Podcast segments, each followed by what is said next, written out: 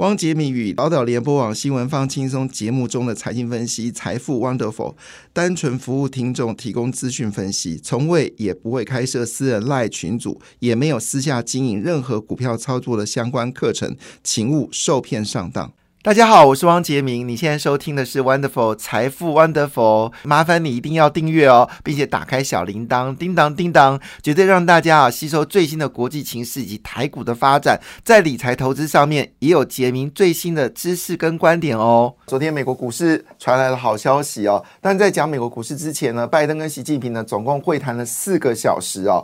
那这四个小时里面，其实会谈时间是近期来会谈时间最久的哈。那嗯上一次。只会谈三个小时，这一次会谈四个小时，肯定有很多话要说哈。那对于拜登而言来说，明年选举至关重要，能够把习近平给安抚呢，对拜登的选情也许有些帮助哈。但是呢，很多的焦点呢都是放在台湾哦。那么白根说，其实拜习会他们谈判的内容是希望台湾的民主能够持续的发展哈。不过事实上，大家关心的焦点事情是在整个过程当中呢，反习的抗议花招呢。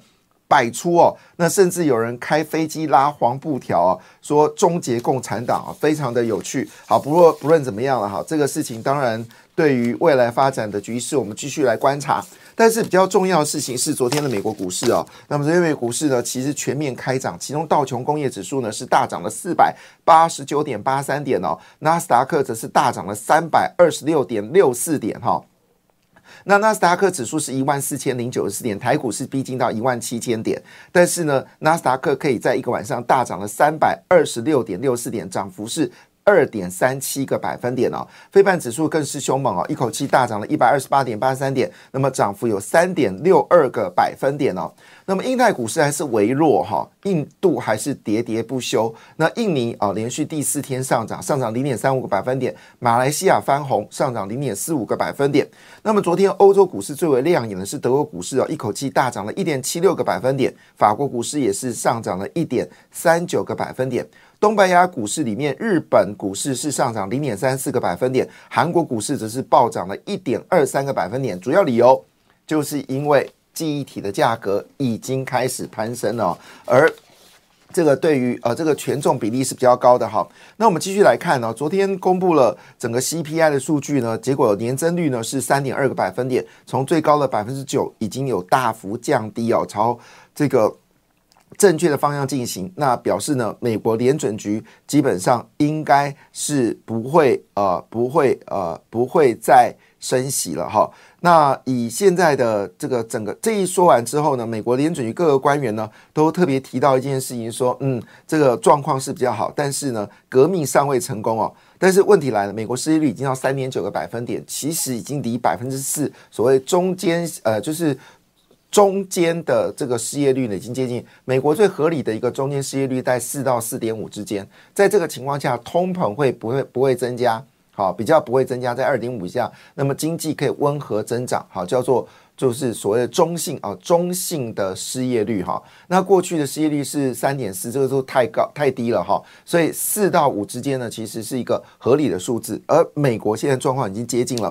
好，大家比较关心到个股的讯息啊。昨天虽然没有错，纳斯达克是大涨了三点六个百分点，但台积电涨幅呢，则逊于。呃，费半指数啊是上涨了二点五八个百分点，也是不错了哈。但其中呢，日月光表现的是最为强势哦。那日月光不只不只是在美国的股市表现的不错，其实在台湾股市呢表现的也非常的强劲哦。那么日月光呢是大涨了四点零四个百分点。那日月光今年大家可以赚一个股本哦，但是股价呢其实还是相对比较弱势，它其实也可以称之为广广泛型的 AI 概念股哦，特别在 Co Coas 的封装的这个这个获利上面。举个简单的例子哦，到底这个差别在什么地方哦？跟大家做说明。比如说呢，台积电脑替这个辉达好做一颗晶片，它大概是赚一百五十块美金。但是呢，如果把这个这颗晶片呢进入到所谓的 COAS 封装的话呢，可以另外再赚七百五十块美金。你就可以知道封装的这个价格呢，其实获利竟然高于哦，竟然高于哦这个晶圆的制造。可是晶圆制造是花了很多成本去研发的哈。这是一个非常有趣的现象，所以日光还有金源电，哈，还有嗯旺系，哈，这些都是属于 c o a s 概念股啊。坦白讲，还有当然还有联电，哈。那么还有包括了系统哈，这些都是属于小晶片的这个。这个呃，这是我们说的封装测试，当然多多少少都会带往上走高。那联电呢是上涨了二点一三个百分点哦。好，那辉达是上涨二点一三，创历史新高。M D 则是上涨了二点六五个百分点，创历史呃是持续走高。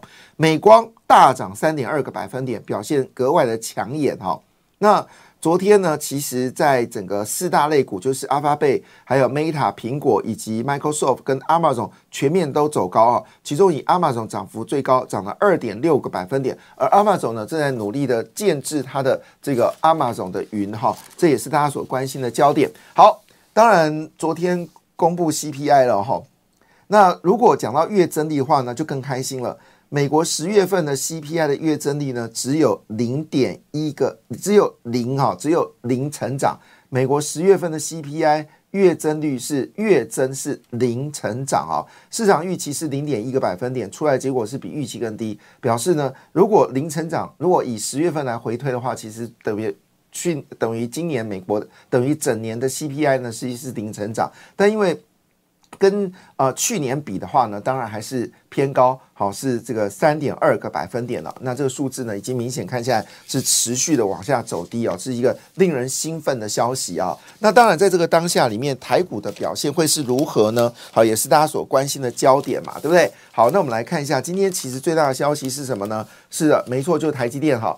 台积电的概念股涨得比台积电凶啊，这是一个现实的问题啊，就是大家可能觉得台积电呃股本比较大，要冲比较困难，但是它周围的企业呢，这个成长幅度就比较高了。那么，英印呢，就是外国分析呃，英印本土的分析师啊的这个需求，台积电呢，终于决定啊，再速的调高啊每股配息哦。那么第三季的每股配呢，会配到三块五啊，就是三千五百块。那预估呢，明年哈会调高整年哈，整年哦，那因为它分四季来做配息嘛哈，那么希望在明年呢，能够配到十四块钱哦，可以配到十四块钱，就是一万四千元。那这这个整年呐，整年哈，整年哈，一万四千元，呃，一万四千元，一张股票是十万，一张股票是一万，没错，好，那就是一万四千元。那同时间呢，这这次配息所颁发的金额呢，会是九点零七元哦。当然，三块五是不是很多？坦白讲，三块五其实也不多啦，因为它今年第三季的获利呢，会到八点一四元哦，所以大概配息率是只有三分之二左右，三分之一左右哈。但是有调高总是件好事嘛哈。好，那回到了就是有关在昨天的股票市场啊，呃，昨天的夜盘哦，台股是大涨两百点，所以今天可能会直接冲万七哈。那有人说这个乖离率已经偏高了，要小心哦。但是我同意啦，乖离率在短线内的确有拉高嘛，因为这几天狂狂追猛涨，那当然呃偏乖离率会走高。但是如果你是有成交量来看的话呢，其实量还没喷出了哈，量还是相对比较稳定。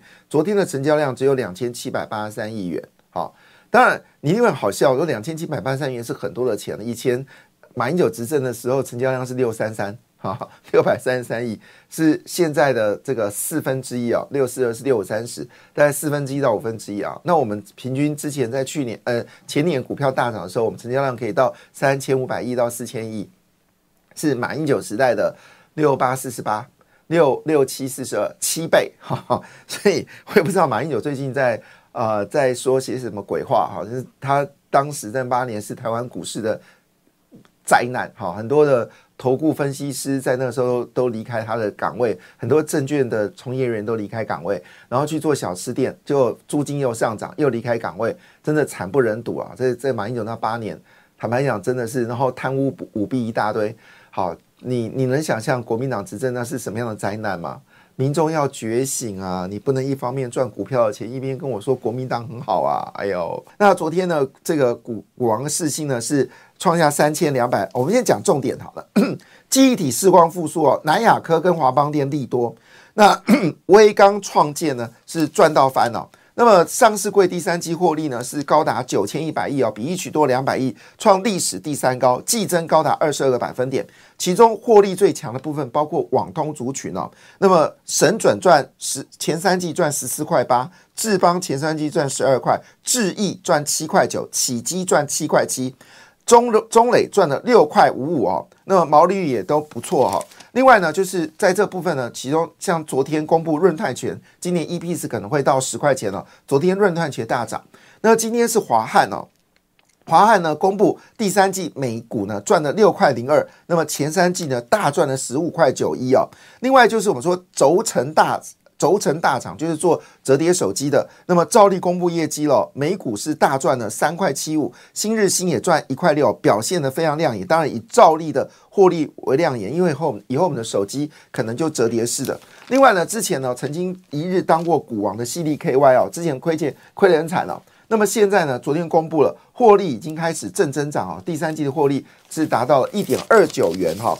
另外呢，就是有关汽车业的东阳，好，东阳呢前十个月呢就赚了比去年更多，那每股盈余呢高达了五块三五哦，那主要是北美市场的售后服务维修强劲哦，那么盈余是持续的增加哈，这是东阳的讯息。那东阳是汽车概念股哦，那另外呢就是要留意高技、双红、智毅、润隆、世新以及定啊。这是目前最热的股票，提供大家做参考。感谢你的收听，也祝福你投资顺利，荷包一定要给它满满哦！请订阅杰明的 Podcast 跟 YouTube 频道《财富 Wonderful》。感谢，谢谢 Lola。